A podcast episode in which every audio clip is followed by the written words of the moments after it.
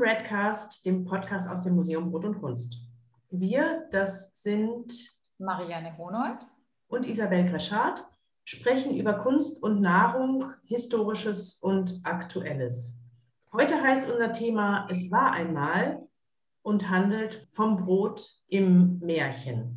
Bei uns zu Gast ist Frau Prof. Dr. Sabine Winker-Pipo. Willkommen, wir freuen uns, dass Sie da sind. Und Sie sind, darf ich das so sagen, eine, eine Koryphäe im Bereich der Märchenforschung. Ist das richtig? Es gibt ja nicht so viele Märchenforscherinnen und Forscher. Sie sind eben Erzählforscherinnen und Vorstandsmitglied der Märchenstiftung Walter Kahn. Das ist richtig. Äh, ich würde nur äh, sagen, es ist schon ein bisschen breiter gestreut. Es ist eben, wie Sie auch richtig sagten, nicht nur die Märchenforschung, es ist die Erzählforschung allgemein. Dazu gehören auch andere Gattungen, die mündlich überliefert wurden, also die Sage, die Ballade, der, der Witz und so weiter. Ja, wir freuen uns, dass Sie bei uns sind. Es war einmal ein kleines Mädchen, deren Vater und Mutter gestorben waren. Die Eltern hatten ihr nichts hinterlassen. Irgendwann hat es gar nichts mehr außer den Kleidern auf dem Leib und ein Stück Brot in der Hand. Es war aber gut und fromm. Und weil es so von aller Welt verlassen war, ging es im Vertrauen auf den lieben Gott hinaus ins Ungewisse. Da begegnete ihm ein armer alter Mann, der sprach, Ach bitte, ich bin so hungrig, gib mir etwas zu essen. Da reichte es ihm das ganze Stück Brot und sagte, Gott segne es dir und ging weiter. Ja, es gibt ja zahlreiche Märchen, in denen Brot und Essen eine Rolle spielt. Heute sehen wir uns ein paar solcher Märchen etwas näher an und schauen mal, welchen Umgang mit Essen der Volksmund wie bewertet. Denn in den Märchen stecken ja Deutungsmuster und moralische Vorstellungen, die in der Gesellschaft fest verankert waren oder vielleicht auch noch sind. Zunächst mal stellt man fest, nur selten geht es in den Märchen um Genuss und Überfluss, viel häufiger um Armut und bitterste Not. Das letzte Stückchen Brot ist dabei, denke ich, das winzige Etwas, das die Märchenfigur noch vom Tod trennt und das auch nur für kurze Zeit, denn so ein Stück Brot ist ja auch schnell aufgegessen. Also in der Märchenwelt ist klar, meine ich, wenn das letzte Stückchen Brot weg ist, ist nichts mehr da. Auch keine Hoffnung auf ein neues Brot. Also dieses letzte Stückchen äh, erscheint mir emotional und dramaturgisch besonders hoch aufgeladen. Wie sehen Sie das, Frau Vika-Pipo?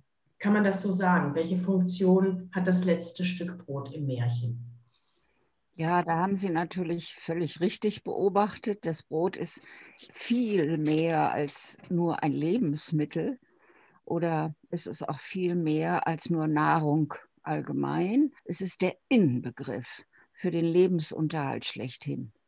Und das berühmte Sterntaler Märchen, was Frau Honold uns eben so schön vorgetragen hat, aus kleinen Teilen, nicht das Ganze, zeigt das auch. Dieser Minitext ist eigentlich gar kein wirkliches Zaubermärchen, auch wenn es zunächst so aussehen mag und wenn es auch zu den zehn sogenannten Leitmärchen, also den bekanntesten der Brüder Grimm zählt.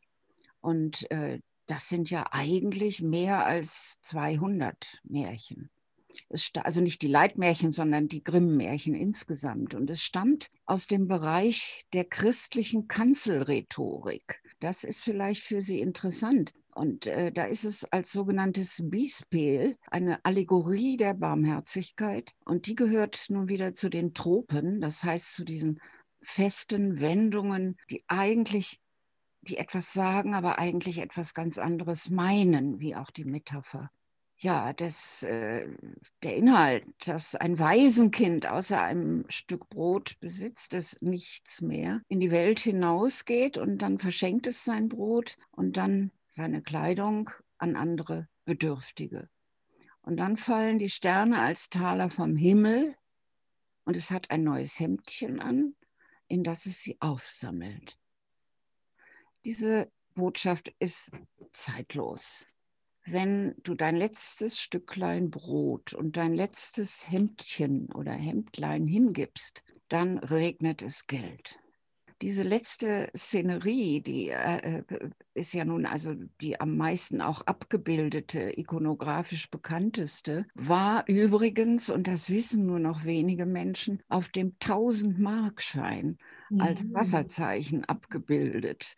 Ja, in der Sammlung haben wir drei so winzige Brote, Hungerbrote aus der Krise 1816, 17. Und äh, die Brote kosteten einfach genauso viel wie immer. Sie wurden aber in der Krise immer kleiner, bis sie nur noch so groß wie kleine Brötchen waren. Also deshalb sieht man ihnen an, wie schlimm diese Zeit war. Wer also so ein winziges Brot kaufte, hatte sicher auch das Gefühl, etwas so Kostbares wie das letzte Stückchen Brot in Händen zu halten. Da saß ein Mann da in Angst und Sorge als ein Kind des Weges kam und sprach, Du hast sicher Hunger, und reichte ihm ein Stück Brot. Da nimm, ich habe nicht mehr, aber mit dir will ich gern teilen. Er nahm das Brot, und sogleich verschwand seine Not, als sei sie niemals da gewesen. Das Brot des Glücks, rief er, du hast das Brot des Glücks, schnell, gib mir mehr davon, wo hast du es her? Das ist das Brot, das meine Mutter heute Morgen gebacken hat die gab es mir, damit ich keinen Hunger zu leiden brauche. Du hast Hunger und so teile ich mit dir. Ja, verschenken und teilen ist ein zentrales Motiv. Das kleine, unschuldige und mittellose Mädchen ein weiteres. Das Mädchen gibt einem hungernden, sorgenvollen, vielleicht alten Mann etwas ab. Und das ohne zu zögern, einfach aus Mitgefühl, ohne die eigene Not zu bedenken das ist merkwürdig. Denn eigentlich sollte es ja umgekehrt sein. Eigentlich sollte ja der Erwachsene das Kind versorgen. Und ein Kind, das wirklich nur noch ein Stückchen Brot hat, würde in Wirklichkeit vielleicht auch anders handeln. Da drängt sich der Eindruck auf, dass das Kind eben auch wieder eine Metapher ist für die naive und selbstlose Zuwendung zum anderen Menschen. Vielleicht so eine Art profaner Messias, der mit seiner Haltung die Menschen rettet. Oder wie sehen Sie das, Frau Winker-Pipo? Auf jeden Fall. Besonders wenn man Messias als eine Gestalt begreift, die im religiös-christlichen Sinne, wenn man das so will, äh, ein Reich der Gerechtigkeit, der Freiheit und der Glückseligkeit herbeiführen wird. Es ist ja andererseits auch kein Zufall, dass wir so derartig viele Belege haben zu dem Stichwort Brot in der Bibel. Nicht? Das ist die mhm. Messias-Frage, also die. Mhm. Hm? Und dass diese Bibelzitate dann wieder ihrerseits zu Sprichwort und Redensart geworden sind. Unser täglich Brot gib uns heute und so weiter. Auch im Brauch zum Beispiel, also das sind ja auch Dinge, die wir als Volkskundler, wie wir früher hießen, lernen mussten. Auch im Brauchtum sagen wir nicht mehr, es hat sich ausgetümelt. Also im Brauch, äh, in der Fasnacht zum Beispiel, spielt Brot eine Rolle. Aber da kommen sie nicht drauf von allein. Das ist derartig abartig, dass ich dies, ich finde das so poetisch schön. Die Narren säen Brot, Krümel, um später Brote zu ernten. Und das macht also nun wirklich klar, dass Brot das meistgebrauchte Bild ist und die beliebteste Metapher für die Basis unseres Lebens. Wir sprechen von der sogenannten Welthaltigkeit der Märchen. Und äh, das bedeutet, es dringt immer Welt, also Realität in die Märchen ein. Und äh, sie meinten auch fest in der Gesellschaft verankerte moralische Vorstellungen. Und dann haben sie mit dieser Vermutung natürlich ebenfalls recht. Sonst würden wir Wissenschaftler die Märchen ja überhaupt nicht untersuchen. Mhm, ja. Es geht uns ja wie Ihnen, also wie den Museumsleitern und den allen Museumsleuten und auch den Historikern gerade eben um die vergangenen Mentalitäten. Und es geht darum, wie weit diese alten Welthaltigkeitsdeutungsmuster als kollektives Unbewusstes immer noch unser Handeln steuern. Wer weiß das besser als Sie, also kaum jemand, man wirft bis heute alle möglichen Lebensmittel weg. Aber eben möglichst kein Brot. Kommen wir jetzt vielleicht ja. gleich nochmal dazu. Ja, das ist gut. Ich wollte dann auch noch was zum Stichwort ja. Waffenland sagen. Das kann ich aber auch noch nachschieben. Okay, gut. Denn das ist natürlich, die, die Märchenüberlieferungsträger waren arme Leute. Mhm, mh. Deshalb kommt Armut öfter vor als mhm. Luxus. Ja. Ja. ja. Dann lesen wir mal weiter. Unbedingt. Auf der Wiese ging es fort und kam zu einem Backofen. Der war voller Brot. Das Brot aber rief, Ach, zieh mich raus, zieh mich raus, sonst verbrenne ich. Ich bin schon längst ausgebacken. Da trat es herzu und holte mit dem Brotschieber alles nacheinander heraus. Danach ging es weiter und kam zu einem Baum, der hing voll Äpfel und rief ihm zu. Ach, schüttel mich, schüttel mich, wir Äpfel sind alle miteinander reif. Da schüttelte es den Baum, dass die Äpfel fielen, als regneten sie, und schüttelte, bis keiner mehr oben war. Und als es alle in einen Haufen zusammengelegt hatte, ging es wieder weiter. Hier spricht das Brot und die Äpfel und bitten um Hilfe. Auch das erscheint erstmal wie verkehrte Welt. Sind denn nicht die Lebensmittel Produkte des Menschen und für die Menschen da, ohne eigenen Willen? Auf den zweiten Blick klingt das dann aber unheimlich aktuell, wie Sie sagen. Der Mensch lässt das Brot verbrennen und erntet die Äpfel nicht. Etwa ein Drittel aller Lebensmittel weltweit landet heute in Müll. Geht es hier um Wertschätzung von Natur und Lebensmitteln? Was meinen Sie dazu? Tja, Frau Holle, ich sag's jetzt mal, was das wissenschaftlich ist. Das ist ATU 480, The Kind and the Unkind Girl, KHM 24. Das ist Goldmarie und Pechmarie. KHM heißt Kinder- und Hausmärchen und es hat die Nummer 24. Und Ihre Frage zielt ja dieses Mal ähm, eher auf Vergeudung, also auf den nicht achtsamen Umgang mhm. mit unseren Ressourcen, äh, den wir ja auch schon indirekt angesprochen hatten. Man wirft Brot nicht weg. Nicht? Das hatten wir also mit den äh, Sprichworten kann man das ja auch untermauern, äh, diese Vorstellung. Aber ich glaube nun, hier ist noch was anderes wichtig in diesem Märchen. Die Wiese äh, mit dem sprechenden Brot im Backofen steht ja in einer Jenseits- oder Anderswelt, hier in der Tiefe in der alles vorbildlich funktionieren muss. Sonst klappt es auf der Erde nicht. Weder mit dem Schnee im Winter, nicht? Frau Holle schüttelt die Betten aus, noch mit dem Brot für die Welt. Und Frau Holles Welt ist nun, das ist interessant historisch, keine unbedingt christliche Welt.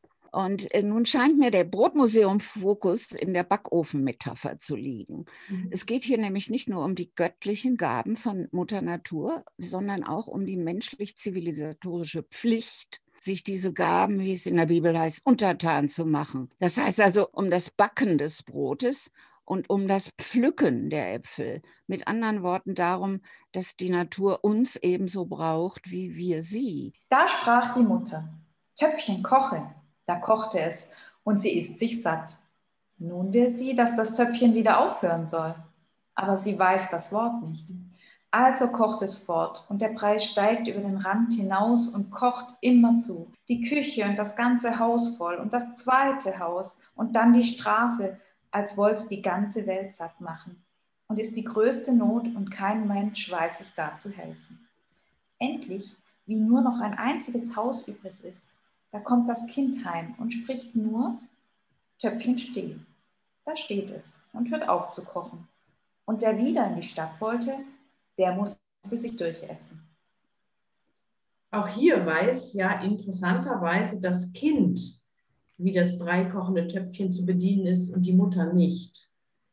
Dies Märchen erinnert mich jetzt an die Geschichte vom Zauberlehrling, der die von ihm entfesselten Kräfte nicht mehr stoppen kann. Also wir verstehen das heute vielleicht als eine Parabel auf Wohlstand, Überfluss und Umweltzerstörung. Die Dynamik der Industrialisierung und Globalisierung ist kaum noch anzuhalten und wir sind ihrer nicht mehr Herr. Oder einfach gesagt, zu viel des Guten wird zu etwas Schlechtem. Wie würden Sie die Geschichte vom süßen Brei deuten, Frau Winker-Pico? Also das haben Sie sehr, sehr gut beobachtet, dass es hier wieder ein Kind ist, das die Situation retten kann. Dass Erwachsene, ja sogar die Mütter, versagen. Und äh, dieses Motiv hat also nichts damit zu tun, also Kind, ja, dass es ein Kindermärchen ist oder für Kinder gedacht ist. Das sind Märchen sowieso nicht. Die sind überhaupt nicht für Kinder. Märchen waren immer mhm. Erzählungen von Erwachsenen für Erwachsene. Andererseits ist natürlich auch dieses Märchen wiederum international, das ist für uns wichtig, also auch im nichtchristlichen Kulturraum verbreitet, beispielsweise in Indien, und zwar als eine sehr alte Fabel. Die uns bekannte Fassung steht aber in den Kinder- und Hausmärchen der Brüder Grimm an Stelle 103. Und wieder ist das Grundthema Hunger und Armut. Und für Brot steht hier interessanterweise Brei. Äh, und mein äh, Lehrer, Professor Lutz Röhrig, der große Märchenforscher, der meint, dass äh, die Erwähnung speziell von Hirse in dieser Variante, also in der Variante der Grimms, anscheinend von der mittelalterlichen Nahrungsgewohnheit der Unterschicht mhm. übrig geblieben ist. Das Bild der Stadt voller Brei könnte auch eine pädagogische äh, Moral sein, wenn man so will. Und die lautet ungefähr, nimm die besondere Gabe, die dein Kind hat. Also das Wunder, das einem bestimmten Menschen geschenkt wird. Ein Kind ist, ist es übrigens nicht in allen Varianten. Mhm. Äh, nimm das dem Beschenkten nicht weg, selbst wenn du seine Mutter bist. Mhm. Mhm. Und das Märchen vom süßen Brei könnte sicher auch als aktuelle Warnung vor dem unsachgemäßen Umgang mit Lebensmitteln äh, gelten. Also eine Warnung vor der industriellen Überproduktion. Und Sie sagen, man könne es lesen als Parabel auf Wohlstand, Überfluss und Umweltzerstörung. Ja, durch einseitigen, globalisiert gesteuerten Anbau. Und ich denke, auch diese Leiter kann man an das Märchen anlegen. Als es Mittag war, saß da ein schneeweißer Vogel auf einem Ast der sang so schön. Und als er fertig war, schwang er seine Flügel und flog vor den Kindern her, und sie liefen ihm nach, bis sie zu seinem, einem Häuschen gelangten. Und als sie ganz nahe herankamen, so sahen sie, dass das Häuslein aus Brot gebaut war und mit Kuchen gedeckt. Aber die Fenster waren von hellem Zucker. Ja, das ist natürlich Hänsel und Gretel, eines der bekanntesten Märchen überhaupt, glaube ich. Zwei Kinder werden von ihren Eltern im Wald ausgesetzt, weil die Familie so arm ist, dass nicht für alle genug zu essen da ist. Die Mutter ist dabei die herzlose, treibende Kraft. Die Kinder kommen dann auf einer Lichtung an das Häuschen aus Brot und Kuchen, aber das ist eben nicht das Paradies, nicht das Schlaraffenland, sondern eher die Vorhöhe, das Werk einer bösen Hexe, die die Kinder aufessen will. Die beiden können sich retten und die Hexe töten. Sie kommen dann zurück nach Hause und ihre Mutter, die so böse war wie die Hexe, ist gestorben. Hier ist das Brot Verführung oder Brot und Kuchen Verführung, Täuschung. Es ist so reichlich und lecker, dass es gar nicht wahr sein kann. Also im Gegensatz zur Ausgangsmangelsituation, in der die Eltern so arm sind, dass sie das tägliche Brot nicht mehr aufbringen können und zu dieser Wegmarkierungsepisode mit den Brotkrümeln drängt sich im Punkto Häuschen meiner Ansicht nach das Brot als Bild für Nahrung nicht in den Vordergrund. Das tun vielmehr die Süßigkeiten. Mhm. Und da sagen sie mit Recht Verführung, Vorhölle. Vorhölle. Der Abgrund, ja. Das redliche Brot, wenn man so will. Und schon gar die Krübel haben daneben gar keine Chance. Hänsel knuspert eben Fensterscheiben aus Zucker.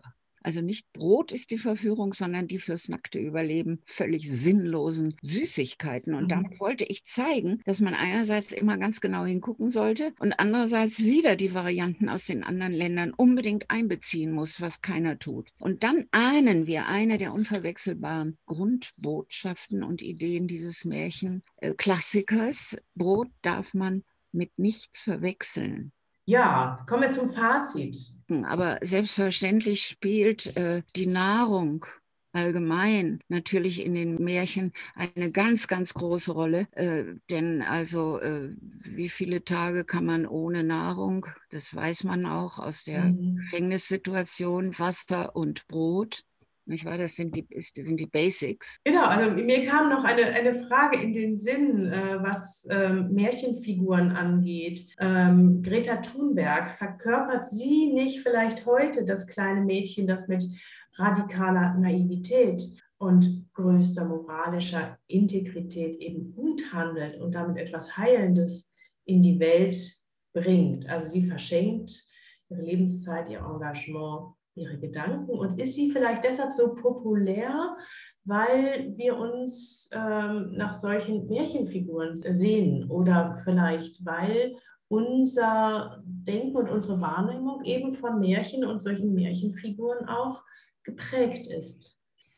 Ja, also äh, wissen Sie, da, äh, wenn man äh, jetzt nochmal zurückdenkt an unser Sterntaler Beispiel, ja, da drängt sich der Vergleich mit Greta Thunberg vielleicht wirklich auf, die in aller Na Naivität einfach und klar und emotional ja. zur Identifikation einlädt mhm. ja, und die mit moralischer Integrität gut handelt, bin ich natürlich eigentlich als nicht psychologisch ausgebildete Wissenschaftlerin äh, nicht zuständig.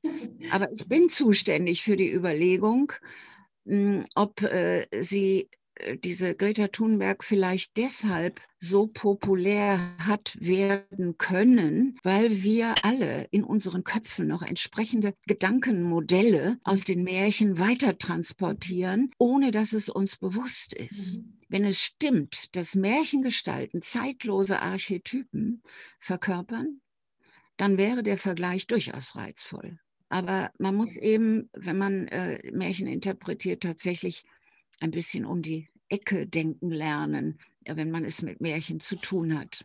Ja, das wäre also mal mein Fazit. Das ist natürlich nicht sehr ermutigend, aber es ist. Ja, ja ich finde das total spannend. Und ich danke Ihnen ganz, ganz herzlich, Frau Vika Pipo, für diesen Einblick in Märchenforschung, eben jetzt vor allem zum Thema Brot. Ich glaube, das war unheimlich spannend. Man kann ja weiter darüber nachdenken und vielleicht sind Sie ja mal bei uns zu Gast im Museum. Ja, viele Aspekte konnten jetzt natürlich nur angerissen werden, aber deutlich ist doch geworden, über Märchen nachzudenken, also um die Ecke zu denken, bringt uns Erkenntnisse über uns selbst, auch wenn diese Geschichten keine heutigen sind. Damit kommen wir zum Ende unseres heutigen Broadcast. Danke fürs Zuhören und wenn es euch gefallen hat, dann abonniert doch unseren Broadcast und erzählt euren Freundinnen und Freunden davon. Gern könnt ihr auch Fragen oder Themenvorschläge an uns senden unter info@museumbrotundkunst.de. Also dann, bis zum nächsten Mal und tschüss.